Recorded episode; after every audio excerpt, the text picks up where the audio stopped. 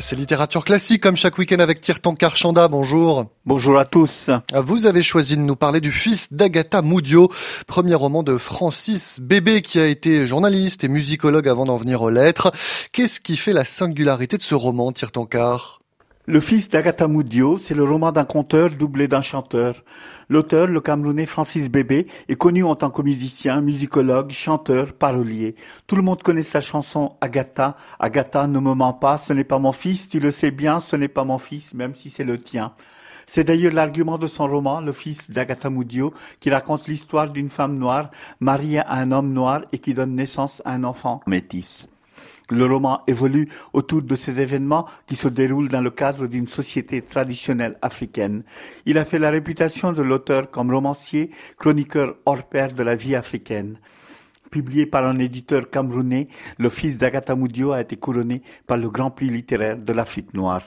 Et pourquoi ce roman a-t-il euh, connu un tel succès, Tire-Tonkar ce qui a surtout fait le succès de ce roman, c'est le traitement original de son sujet par l'auteur, me semble-t-il.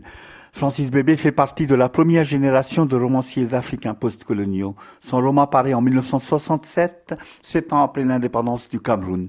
L'une des missions de cette génération d'écrivains était de renouveler la perspective narrative africaine et de contribuer à l'œuvre de la construction nationale en cours en recentrant le discours narratif sur le pays, sur l'Afrique.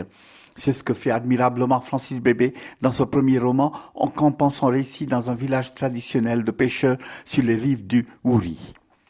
La colonisation, les rapports blancs-noirs sont marginalisés ou mis en perspective avec la focalisation des récits portant essentiellement sur la vie intérieure au sein d'une société africaine ainsi que sur la vision et la philosophie qui font la cohérence de cette société. Le roman s'ouvre sur une scène de confrontation avec des Blancs venus chasser des singes dans la forêt du village. Les habitants ne voient pas d'un très bon œil cette intrusion et demandent au chef du village de réclamer aux Blancs un dédommagement financier. Alors que le chef hésite, de peur de se faire rabrouer, Benda, un jeune du village, plus courageux et moins complexé que les autres, prend à partie les chasseurs et les oblige à payer leur dû aux villageois. Son intrépidité vaudra à Benda et au narrateur du récit une assignation à des travaux collectifs.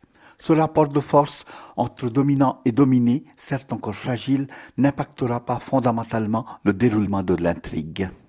Et en quelques mots, euh, justement, quelle est-elle cette intrigue?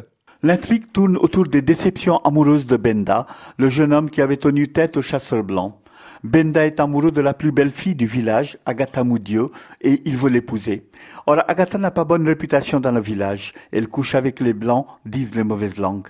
La mère de Benda ne veut pas d'une belle fille de mauvaise vie et pousse son fils à épouser sa promise, Fanny. Le jeune homme cède devant les insistances de sa mère, mais sa passion pour Agatha est si forte qu'il ne peut l'oublier. Même marié, il continuera à la fréquenter et finira par l'épouser aussi, la polygamie étant tolérée dans sa communauté. Ce mariage aurait pu servir de dénouement au roman, mais une nouvelle crise éclate, assombrissant le bonheur de Benda lorsque Agatha met au monde un enfant métis. Le récit se clôt sur un nouveau drame, dont la résolution sur un mode totalement dépassionné témoigne de la sophistication et la maturité de la société traditionnelle africaine, qui est le véritable protagoniste du roman de Francis Bébé.